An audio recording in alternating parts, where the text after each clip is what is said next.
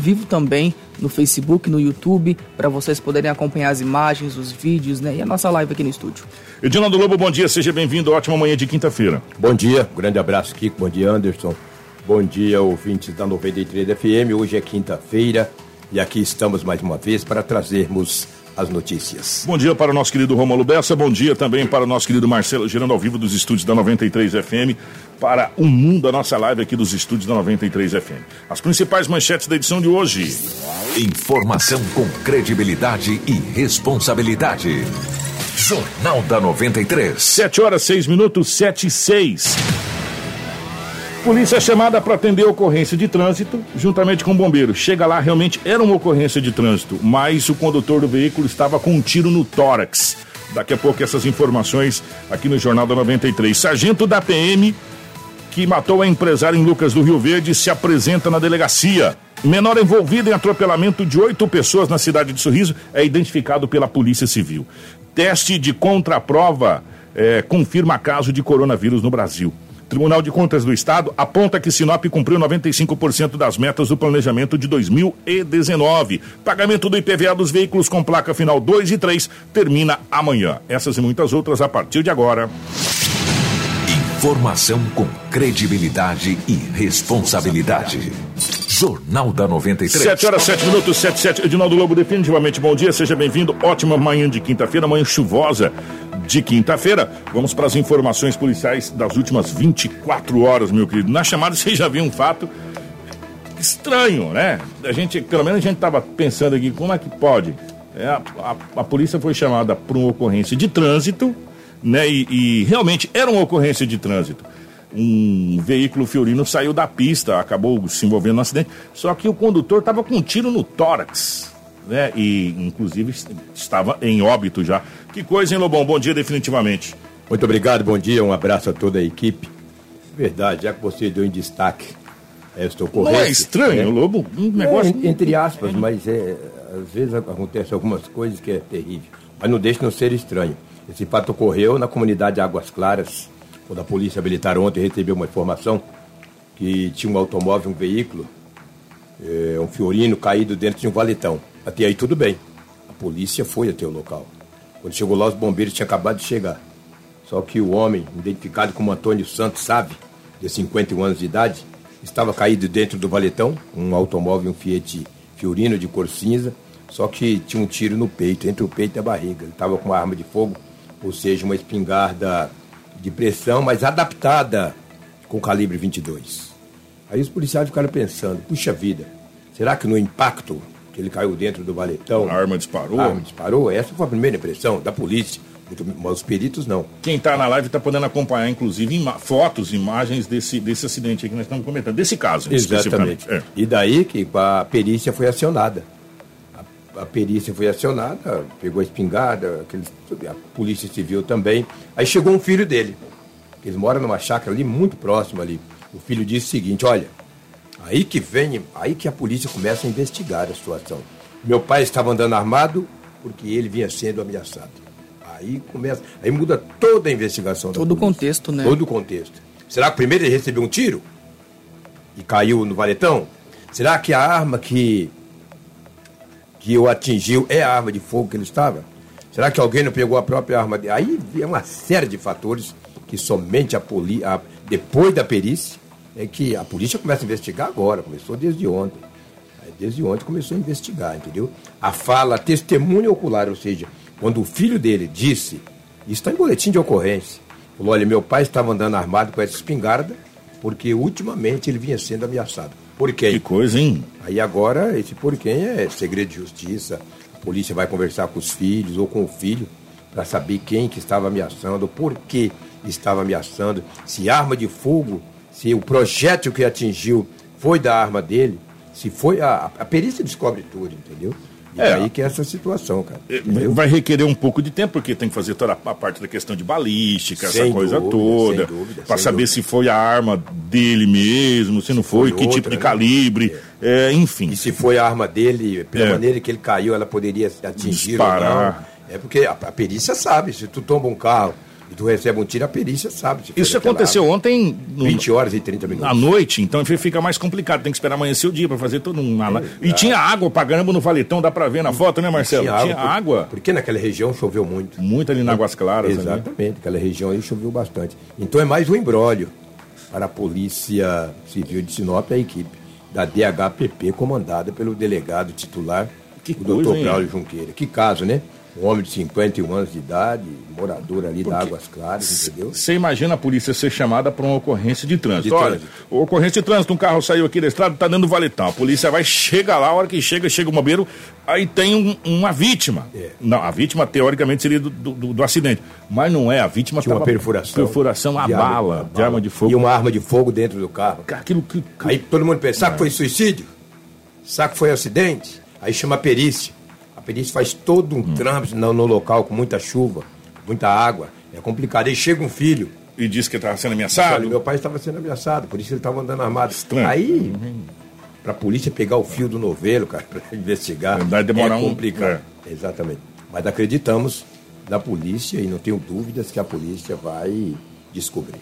Olha outro fato que ocorreu nesta madrugada, às 4 horas e 20 minutos da manhã, na Rua da Paz, no bairro Parque das Araras. Lá é Rua da Paz, Rua do Amor. Da Felicidade. Rua da Felicidade. Agora, paz, felicidade e amor, não sei se tem, né? Acredito que sim, né? Como eu nunca morei lá, eu não sei. Mas isso aí foi a Rua da Paz. Era hoje, 4 da manhã, 4 e 20 da madrugada. Um homem de 51 anos de idade, que mora em uma residência daquela, alguém começou a forçar a porta dele. Começou a forçar a porta, ele falou, vai entrar. Ele escorou a porta com uma tábua. Já viu aquelas escoras? Uhum. Aquelas mão francesa, ele pegou e colocou uma, uma tábua e forçou. Aí, Aqui você não passa. Aqui você não passa, aqui tu não entra. O cara deu-lhe um tiro, rapaz, na parede. A bala, a bala passou naquela parede, foi, ficou parada na, na. Ou seja, no guarda-roupa, cara. Foi uma coisa. Aí o homem ficou esperto, rapaz. Coitado do homem, 51 anos de idade. Colocou a mão francesa e o cara forçou a porta para entrar. Ele colocou uma tábua segurando e o cara deu-lhe um tiro, entendeu? Acabou transfixiando a parede e alojou no guarda-roupa. Aí o homem ficou assustado. Ele já saiu, ele não tinha celular para ligar para a PM. Quando aqu- aquela pessoa acabou saindo dali, ausentou-se dali. Depois que deu o tiro, ele imediatamente foi até a delegacia municipal. Chegou na delegacia, era quase 5 horas da manhã, registrou o boletim de ocorrência e disse para a polícia quem que o atirou. Ele está lá tá no boletim de ocorrência, confeccionado pela Polícia Civil às 5 horas da manhã, menos das 5 da manhã. Ele disse que é um cara que mexe com drogas ali, que quer escorraçar ele da casa para tomar a casa. Já ameaçou várias vezes. E aí pegou nessa madrugada e deu um tiro, forçou a porta para entrar. O homem de 51 anos, muito forte, segurou a porta, colocou a mão francesa, uma tábua, o cara deu um tiro, ficou alojado no guarda-roupa e ele disse para a polícia, olha, é fulano de tal, meu. Quer que eu saio da casa, quer tomar minha casa e polícia logo daqui a pouco começa a tomar as providências, né? Que a equipe de plantão troca às 8 da manhã. Que situação, Entendeu? hein? É uma ameaça gravíssima. E a polícia vai saber de tudo isso, por que que quer tomar a casa dele, o porquê, entendeu? E ele deu o nome do homem. Falou, é fulano de tal. Entendeu? Tem o nome do danado lá no B.O. Também não vem ao caso aqui falar pra, para não atrapalhar as investigações. O fato ocorreu nesta madrugada na Rua da Paz, no bairro Parque das Araras. Tem um buraco na parede, uma bala transfixou, foi lá no guarda-roupa, ficou alojado no guarda-roupa. Já pensou, cara? É um cara que. O chefão dali que quer tirar ele da, da casa e ele não quer entregar. Agora o porquê também? Não sei, cabe à polícia investigar, entendeu? Mas por pouco não aconteceu uma tragédia, porque se o homem adentra a casa, com certeza o homem atiraria nele, né? Já que atirou e pegou no guarda-roupa, passou a parede. Agora eu fico pensando, não sei se é aquelas casas de madeira ou de. Aqui é de cimento, né? acho que é de madeira. Acho que é de madeira. Só né? pode que jeito, varar é. a parede e parar no guarda-roupa. guarda-roupa. Né? É, se é de, de cimento, não vai, né? Só foi um tiro de, de canhão, pô. Olha lá. Complicado. Olha que caso estrambólico que Anderson e nossos ouvintes que aconteceram, que aconteceu ontem. Só que o fato não aconteceu ontem. O fato aconteceu no último dia 17 de novembro. Que dia que é hoje, hein? 25, 26, 27? Hoje é 27 de Foi dois fevereiro. Então tem 10 dias. 27. Foi. 20 De de, fe- de fevereiro. foi de fevereiro. Ah, foi de fevereiro, É. exatamente. Foi do dia 17, De hoje fevereiro. é 27, então hoje tem 10 dias. Ontem tinha completado uma semana. Uma criança de 4 anos de idade tem uma mãe que é alcoólatra. É naquela base, né? Alcoólatra, aquela. Diz que é terrível, mas tudo bem. Até aí tudo bem, se ela se é alcoólatra, não sei, isso aí também, entendeu? E tem uma filhinha de quatro anos. A filhinha mora com a avó. Ora com a avó, ora com ela, mas fica mais com a avó. Uma vizinha, recentemente, escutou uns gritos de criança. Acho um pouco estranho, mas na casa do vizinho, grito de criança, cada um que resolve teus filhos, teus netos. Só que a criança de quatro anos de idade foi até a casa da vizinha e estava brincando. A mulher observou que nas vestes da criança tinha sangue. Ela achou muito estranho aquele sangue nas vestes íntimas da criança de quatro anos de idade. Pegou e olhou. É muito fácil você observar uma criança de quatro anos. É, né? uma, uma mãe olhou uma criança e falou: Não, eu vou olhar porque não é normal. É uma mãe, Sua só- mãe não é normal. É, é mãe, mas não mãe da criança. Não, da né? criança, Sim. ela estava vizinha, mas eu digo Exatamente. assim, no sentido, da, na- naquele instinto de Ah, maternidade. sim, sem dúvida. Sem, É. No instinto de mãe, É. né? Vai olhar. Olhou, tinha ferimentos nas partes íntimas Hum. da criança. Ela perguntou: o que que foi isso aí? O que foi isso aí? Ela falou: o tio. Ela imediatamente falou: vou acionar o Conselho conselho. tutelar. Não vou ligar para a polícia, que eu não tenho provas. Mas vou acionar o conselho explicar para o conselho o que tem acontecido. Ela falou: olha, essa criança tem quatro anos de idade, mora com a avó, ora na casa da mãe, ora na casa Da avó. da avó. E tá aí a situação. Com um conselheiro, estiveram, os conselheiros, né, que não foi só um, estiveram na casa, observaram a criança e procurou a polícia. Perguntado para a criança de quatro anos quem tinha feito aquilo, ela disse que tinha sido tio. E nessa casa onde estava essa criança, segundo testemunhas e relatário está em boletim de ocorrência, fica mesmo dois tios. Agora, precisa ver direitinho para Qual saber. tio? Se é o tio, é que o tio. Exatamente, exatamente. E um desses tios mora numa chácara e as pessoas não sabem onde que é essa chácara, mas vai descobrir. Agora é um fato muito grave. Está registrado o boletim de ocorrência na delegacia municipal como estupro de vulnerável. A criança tinha ferimentos nas partes íntimas e a criança disse que foi o tio. Agora até dizer que foi o tio, tio que é, né? A polícia vai investigar. Porque tem criança que chama todo mundo de Todo tio. mundo, todo mundo de tio, Ah. entendeu? Ah, foi o tio, mas que tio? Sabe que é o tio de verdade? Sabe que é um outro tio? Agora, que a vizinha escutou um grito, a criança escutou. Mas como é que não grita, né, meu? Quatro anos de idade. Quatro anos, cara. Olha só que tristeza. Cara, no que BO não diz também que foi de dia, se foi de noite. Com certeza de dia, porque estava brincando, né? E a polícia civil passa a investigar esse caso e vai tentar chegar a ter o autor ou os autores desse crime bárbaro que ocorreu. Um detalhe: a família, essa criança estava ali no Jardim Primavera. Uma denúncia muito interessante de uma mulher que viu aquele sangue nas partes íntimas, ou seja, nas vestes da criança, olhou, viu que tinha ferimento, falou: vou acionar o conselho. E o conselho tomou todas as medidas. Parabéns ao conselho que tem tomado medidas corretíssimas na questão da criança, do adolescente, entendeu? Lembra daquele caso daquele. E depois. Só que às vezes a imprensa também, eu me coloco nesse contexto, eu, eu sou repórter. A gente começa um caso, cara, tem que ter início, meio e fim. E eu não fiquei sabendo, porque troca de plantão, como é que ficou a situação daquele homem que eu agrediu a esposa e ela foi para a UPA, entendeu? Com sinais de aborto, o conselho. Aquela menina de 15 anos lá. O conselho tomou todas as medidas. Entrevistei uma das conselheiras. Ela falou aqui no Jornal da 93. Mas o segmento daquele caso, sinceramente, eu não sei. Mas hoje eu prometo, como amanhã é sexta-feira, que eu vou procurar a conselheira, que é a coordenadora do, do conselho tutelar, para saber como é que ficou a situação daquela adolescente. Ela- porque ela estava, seria- ela estava sendo É, protegida. e, e ela seria encaminhada para morar com um familiar Isso. e ela entrou naquela rede de proteção. De proteção, né? exatamente. É, que, que é ligada à delegacia do- da, da- da criança, do Isso, idoso e da, da- mulher. Aí ela entrou naquela rede de proteção. Só que eu cometi um equívoco, eu digo eu como repórter, eu sou humilde de dizer, que eu entrevistei a conselheira, mas também não fui no delegado.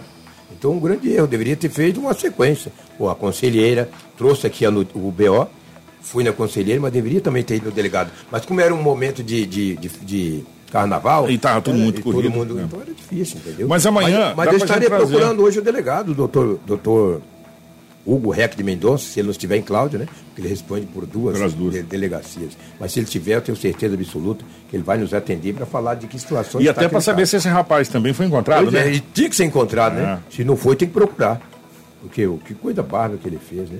Pois é, tem esse caso, uns casos É que também, acontecido, né? gente, ó, o negócio é o seguinte, é, vai, se, vai se aglomerando muita coisa. Por exemplo, já apareceu esse caso desse abre aspas, homicídio, porque foi atirado no rapaz, homicídio. Já aparece esse caso de estupro de vulnerável dessa criança, que, é, enfim, é, é muita é coisa, muita né? coisa ao É mesmo tempo coisa. acontecendo. Então, às vezes, a gente realmente acaba meio que saindo um pouco de foco. Exato, né? Mas exato. é, que- e imagina para a polícia que tem tantos casos, é. eles têm que estar ali focado em todos eles e tem que dar uma resposta em todos. Então é muito difícil. Mas hoje eu vou procurar para saber como é que ficou o caso daquela adolescente. Uma coisa é certa, o conselho fez o- tudo que tinha que ter, ter feito. Está lá protegendo a, a adolescente, etc. E ela estava grávida aqui de 23 semanas.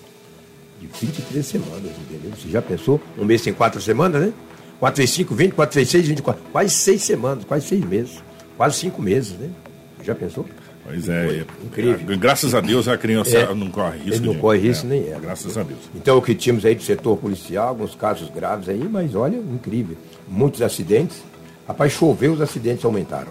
É, Fica mais difícil a visibilidade, fica mais lisa as vias, é, as pessoas não entendem que quando está chovendo ela tem que sair mais cedo, ela não consegue imprimir o mesmo ritmo de, ritmo de quando está seco. É, então, isso chama-se o quê? Falta de atenção e falta de cuidado no trânsito. E aí os acidentes acontecem mesmo. No Jardim Maringá, teve um acidente gravíssimo envolvendo moto com carro. Foi muito grave, com apenas vítimas, é, é, com vítimas materiais e também contusões seríssimas, escoriações e fraturas sérias que aconteceram no bairro Jardim Maringá. Kiko, Anderson e ouvintes, é o que tínhamos aí do setor policial registrado nas últimas 24 horas em Sinop.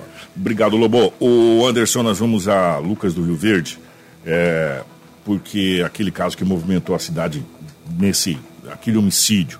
Pois bem, o sargento da Polícia Militar, suspeito de ter assassinado a tiros o empresário lá de Lucas do Rio Verde, em uma chácara próxima à cidade de Itapurá, se apresentou na Delegacia de Polícia Judiciária Civil da cidade de Lucas do Rio Verde. Pois é, ele foi identificado como Jarley, o comandante da Polícia Militar de Lucas do Rio Verde, que é o tenente-coronel Fábio Mota.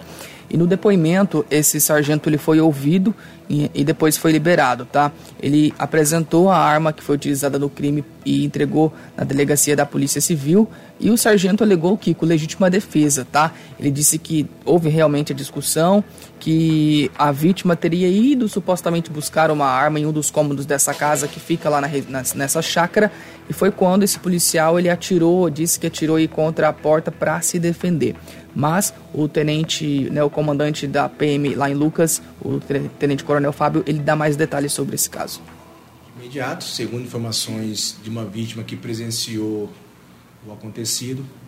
É, essa, a- tanto a vítima quanto o policial militar estariam nessa chácara é, participando de uma confraternização referente ao feriado, onde num determinado momento iniciou-se uma discussão, ainda não sabemos a, a motivação dessa discussão, o qual resultou é, resultou em que o policial acabou efetuando três disparos de arma de fogo, né, é, vindo alvejar o indivíduo.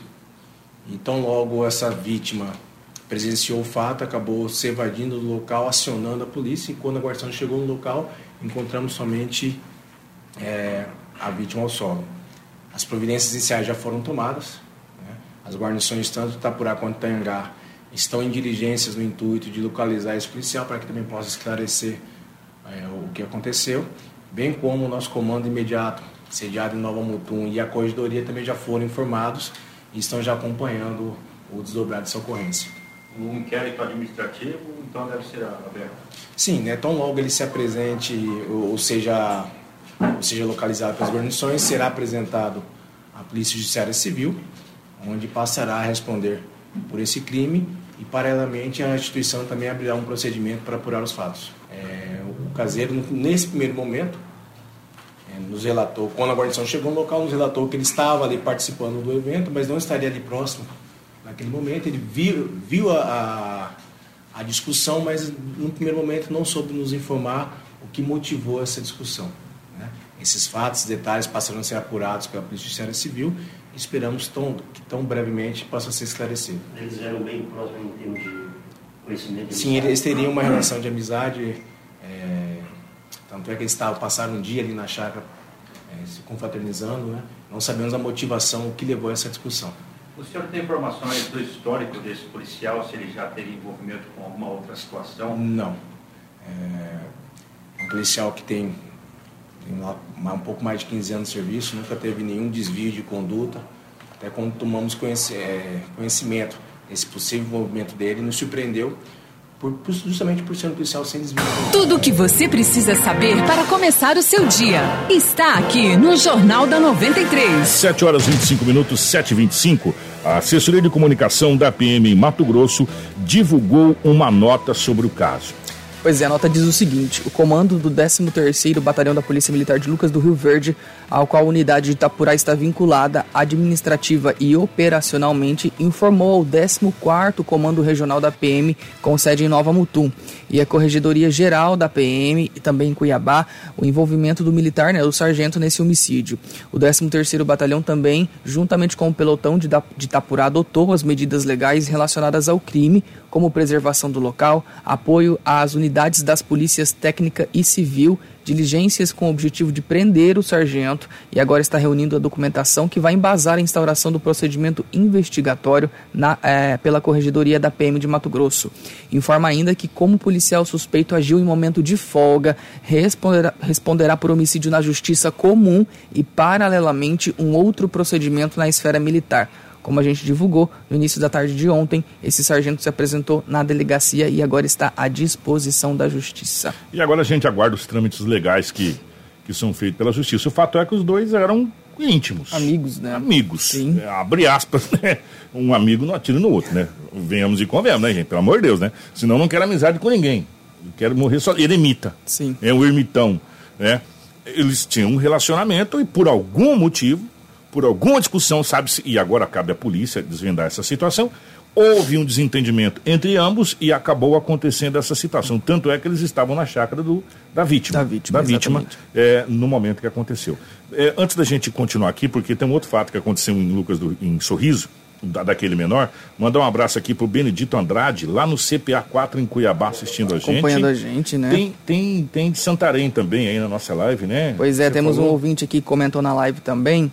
Deixa só eu pegar o nome dele aqui que está lá em Santarém, exatamente no Pará, né, acompanhando a gente aqui, ó, o Eliseu Pereira Fonseca. Ô, Eliseu, Desejar um bom dia para todo mundo que está lá em Santarém assistindo a gente. Eu quero mandar um abraço pro Vander, do site Lucas Notícias, Lucas tá? Notícias. Que nos contribuiu com a sonora desse, desse, desse, comandante que teve ontem. Ah, e agora eu posso falar, porque hoje é quinta-feira, é, segunda-feira tem novidades no Jornal da 93, dia 2 de março. Isso. Né, marca um novo período no nosso Jornal da 93, então fica ligado dia 2 de março. E agora, nós vamos aquele caso do menor em Sorriso, que pegou a caminhoneta e quase que fez, olha, uma tragédia lá na cidade de Sorriso. Pois é, né? Após a apreensão de um dos menores, que são suspeitos de furtar aquela S10 prata, né, e atropelar cerca de cinco pessoas em Sorriso, a Polícia Civil conseguiu identificar o outro suspeito, né, que também é menor de idade, que estaria junto com o adolescente no momento desse, desse acidente lá. O crime foi registrado na madrugada da última terça-feira, dia 24, onde os envolvidos haviam furtado essa caminhonete lá da região central do Sorriso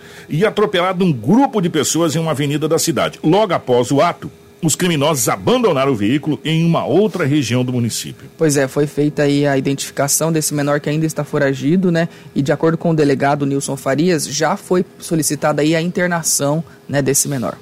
Nós temos investigações acompanhando não especificamente esse, mas existe uma quadrilha em que atua na cidade de Cuiabá que está receptando veículos.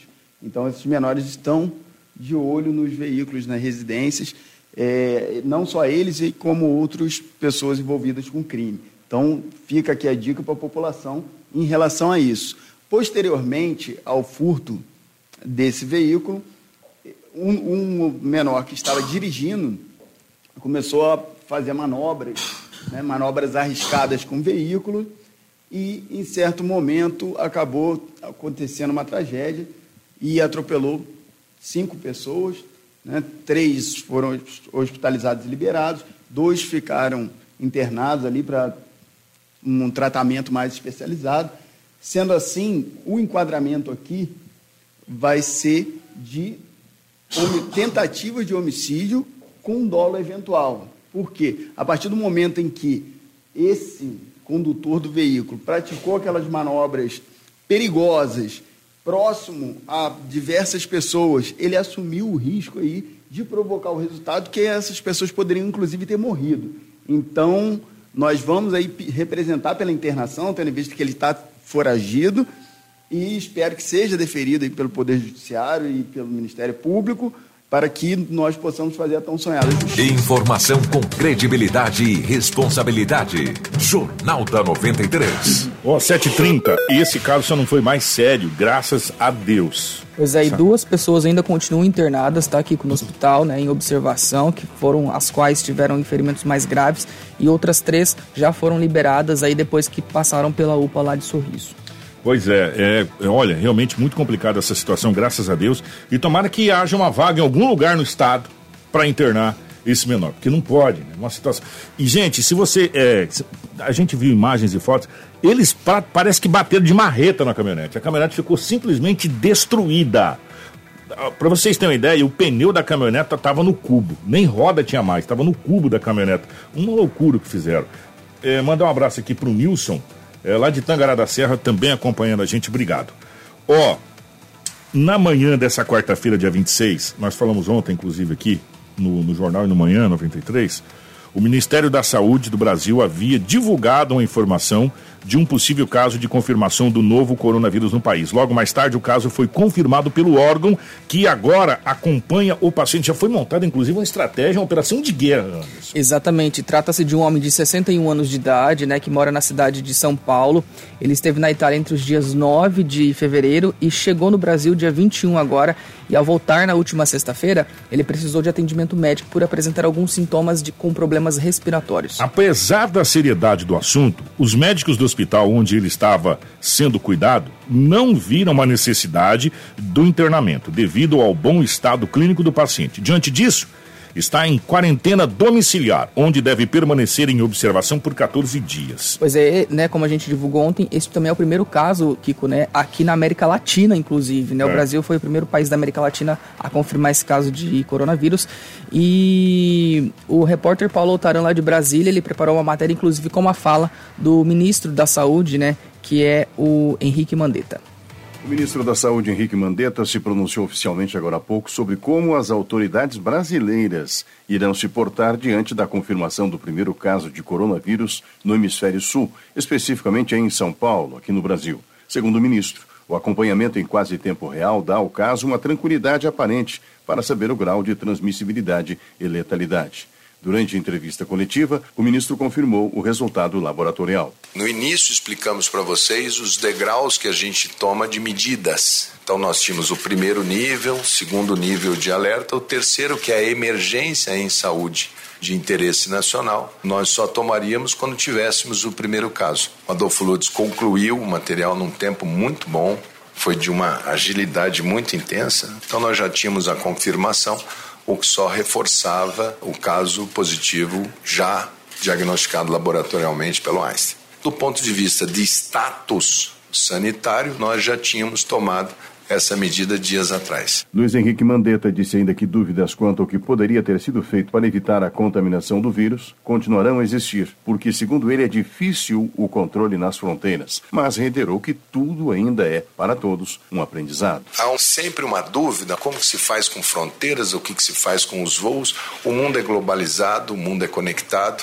Esse paciente saiu da Itália, mas ele foi para para conexão em Paris então, isso é comunicado para o Mundial da Saúde, que vai fazer os contatos, tem pessoas de outros países. É uma situação em que a gente fica tentando mapear para entender o deslocamento das pessoas e dos vírus. No Brasil, além deste caso confirmado de um homem de 61 anos que esteve na Itália, existem 20 suspeitos e 59 casos descartados. De Brasília, Paulo Otaran. Tudo o que você precisa saber para começar o seu dia está aqui no Jornal da 93. 7 horas 34 minutos, até pegando esse gancho do, do Paulo Otaran a respeito dos 20 suspeitos. É, a infectologista que deu entrevista para o jornal Folha de São Paulo disse o seguinte: a propagação de casos da contaminação pelo novo coronavírus dificilmente será contida no Brasil mas esse cenário não deve ser sinônimo de uma catástrofe e nem que haja motivo para pânico. É, ao momento, 20 casos suspeitos do novo coronavírus, como disse o Paulo. Ao menos 12 deles são pessoas que vieram lá da Itália, né, que, que estavam na Itália, é, que viu o número de contaminação do caso aumentar. É, na realidade, o Ministério da Saúde, Anderson, está montando meio que uma operação de, de guerra para colocar em quarentena essa situação. Agora, o coronavírus, ou qualquer tipo de vírus, assim, eles não gostam muito do calor, né? Quando tá muito quente. Por isso que a gente tá torcendo para um solzinho dos 40. Né, Marcelo? Solzinho uns 40 graus aí já ajuda nós aqui com a beleza. Então, lembra quando veio aquela epidemia do H1N1? A H1N1, aquela gripe, aquela coisa toda, não chegou até a gente. Por quê? Porque o calor aqui não deixa chegar até a, a, a, a nossa região. Nós estamos, teoricamente, é ruim por um lado. Nós estamos propensos aqui ao mosquito da dengue. Mas desse outro vírus nós estamos meio que protegidos. Tem uma, uma espécie de um, de um escudo, um escudo termal que não, não permite chegar aqui. Esse tipo de vírus prefere mais o frio, é, essa situação toda. Agora, o fato é, Anderson, que chegou no Brasil. Pois é. E quando chega esse tipo de coisa no Brasil, a gente fica preocupado, né? Porque nós não temos condições de fazer um hospital em 10 dias, como a gente viu na China, é, entre outras situações. Isso foi uma das medidas tomadas, entre outras medidas tomadas aí.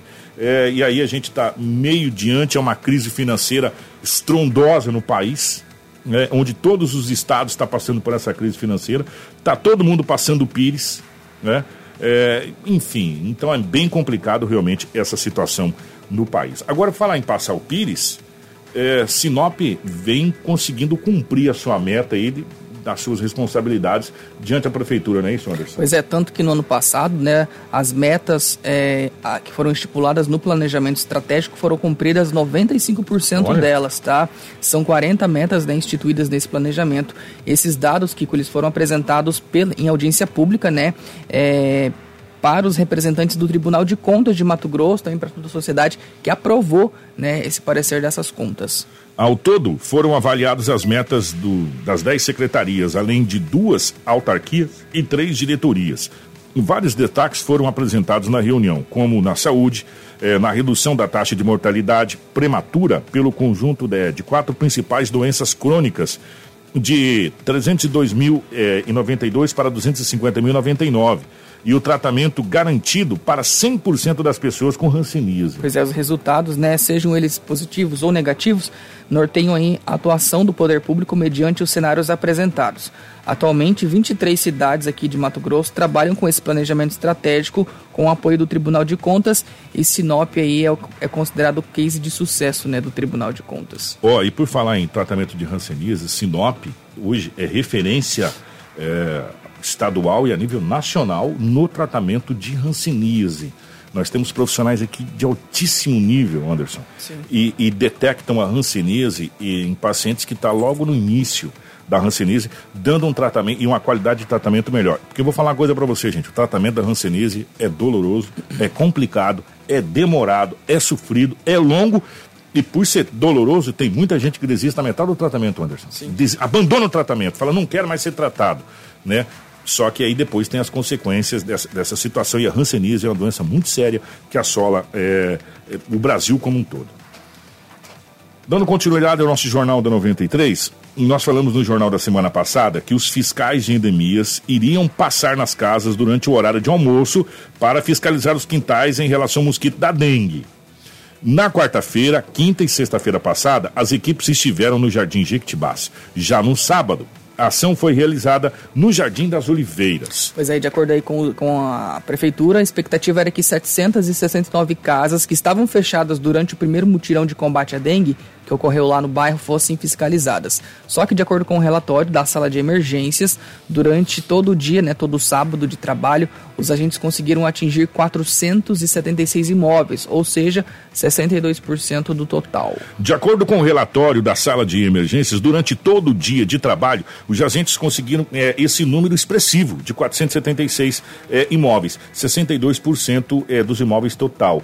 É, 41 estavam com focos de mosquito. Gente, 41 é o suficiente para desgramar o bairro todinho. Sim. Estava com foco do mosquito Aedes aegypti. Secret... É... E aí foi feito todo esse processo. E, e um detalhe. E as outras que não conseguiram entrar? É, tem todo esse detalhe. Gente, gente, nós vamos bater na tecla há muito tempo. O Aedes aegypti é minha responsabilidade, Anderson. É sua. É sua que está ouvindo. É. É nossa. É, é... Gente, eu acho que, na boa, não há necessidade do agente subir na sua casa. para procurar foco do mosquito Aedes aegypti. É de sua responsabilidade, meu amigo, né? Não há necessidade, por exemplo, da, da, da, da, prefeitura mandar funcionários da prefeitura limpar o seu quintal, meu amigo. Exato. É de sua responsabilidade. Ou seja, é de responsabilidade da prefeitura o quê? Os terrenos baldios, os terrenos da prefeitura, é, espaços logradouros públicos, aí é de responsabilidade. Agora, dentro da sua casa, é de sua responsabilidade você fazer todo esse processo. E, nesse, e nessas casas, nesses 476 imóveis, 41 estavam com focos. Né? Por aí você já tira é, a situação da onde está vindo tanto mosquito. Tudo o que você precisa saber para começar o seu dia está aqui no Jornal da 93. Oh, vamos falar agora sobre veículos, Anderson. É, placa, em pla... Gente, quando começa o ano, é, você tem os I para você para você se habituar. É IPVA, IPTU, é, os impostos que começam com I nesse país, né? E os proprietários de veículos com placa final 2 e 3 devem efetuar o pagamento do imposto sobre a propriedade de veículos automotivos, o IPVA, até amanhã, dia 28 de fevereiro. Os contribuintes têm duas opções de pagamento: cota única ou parcelado em até seis vezes. Todos sem o benefício da redução do valor, né? É, os descontos de 5% e 3% foram concedidos apenas para os pagamentos realizados até o dia 10 e 20 de fevereiro. Ou seja, para quem pagou lá atrás. Se você optou pagar agora, mesmo pagando à vista ou parcelado, você não vai ter desconto nenhum, parceiro. Vai ser o valor fechado, é, né? valor fechado. Após o último dia do, do mês de fevereiro, que é o dia útil, né, que é o dia 28 amanhã, o IPVA será crescido de juros e multas, tá? Fiquem espertos aí e atentos. Os contribuintes que optarem pelo parcelamento podem dividir o débito em parcelas iguais e sucessivas para que a negociação tenha validade. O pagamento da primeira parcela deve ser efetuado até o dia 28, inclusive amanhã. Além disso, o valor por parcela não poderá ser é, menor né, que a unidade padrão fiscal, que para este mês é cotada em R$ 148,98. Pois é, para efetuar o pagamento, o contribuinte deve emitir a guia do recolhimento no portal do Cefaz, no banner IPVA 2020. Ao acessar o serviço, o proprietário do veículo também poderá consultar informações como possíveis débitos pendentes e parcelamentos. E o pagamento poderá ser efetuado mediante a apresentação desse documento de arrecadação né, no Banco do Brasil é, e correspondentes bancários no Cicred, no Bancob, Bradesco e correspondentes bancários Itaú, Primacred e também no Santander. É, pois é, são vários os locais para você poder pagar aí. Agora, é, o fato é o seguinte, você tem só hoje, né? Não, só até, até amanhã, dia, até amanhã dia 28, para você poder pagar. Não é não quer dizer que depois você não vai pagar, depois você vai pagar, mas vai ter um jurozinho né? aí. Isso. A situação. Então, compensa aí, meu amigo. Ah, não tem dinheiro para pagar à vista. Parcela ele aí, paga a primeira parcela e vai levando ele aí, né? Na, na questão do parcelamento. 7 horas e 43 minutos, 7h43. O Anderson, daqui a pouquinho, no Manhã 93, nós vamos falar mais a respeito desse multirão da dengue, que aconteceu é, na cidade de Sinop e continua acontecendo as ações e começou também o fumacê. Como diz alguns amigos meus, o fumaceiro começou. O fumacê também começou a passar e a gente vai tentar é, dar uma, uma explanada em quais os, os bairros que ele vai estar passando. Pode ser? Pode, fechado então. Gente, obrigado, tá ótima quinta-feira para todo mundo. O jornal volta amanhã às 7 horas. Daqui a pouquinho tem amanhã 93, como o Kiko falou. Durante o dia pode acessar o nosso site, radio93fm.com.br. Segunda-feira, dia 2 de março, tem novidade. Pode falar, né? Pode. a gente até anunciou, né? Agora Já, oficialmente, é. na segunda-feira, o nosso jornal estreia aí é, oficialmente com uma hora de duração, tá? Das 6h45 às 7h45 da manhã. Agora sim, tudo nos conformes para mais tempo de informação. E já agradecer os nossos amigos, nossos parceiros é, da região como um todo, de Lucas, de, de, de Sorriso, de Colíder, de Peixoto, Guarantã, Terra Nova, enfim, da região como um todo aí, sintam-se abraçados e obrigado pelo carinho e por essa parceria maravilhosa fechada com a nossa 93 FM, da capital do estado de Cuiabá, de Brasília também, enfim. O nosso jornal é, vai ter uma amplitude maior nessa uma hora de duração e, claro, evidente, não perdendo o foco é, nas notícias locais também, porque Sinop é a capital do Nortão. Né? É, Sinop é polo e referência é, em todos os setores aqui da capital do Nortão e a gente pega Sinop como polo e pegando notícias da região como um todo para trazer para você, para você ficar muito bem informado, tá bom? Ô Marcelo, grande abraço, meu querido. Obrigado, gerando ao vivo as imagens da nossa, nossa live aqui. E você já pode acessar daqui a pouquinho Spotify, já pode acessar aí o, o nosso site, já pode acessar Instagram, já pode, enfim, nas redes sociais, nós já vamos estar com o jornal é, disponibilizado para você com as notícias com amplitude um pouco maior, tá bom? Grande abraço, 7h45. Na sequência chega o nosso Manhã da 93. Informação com credibilidade e responsabilidade. Jornal da 93.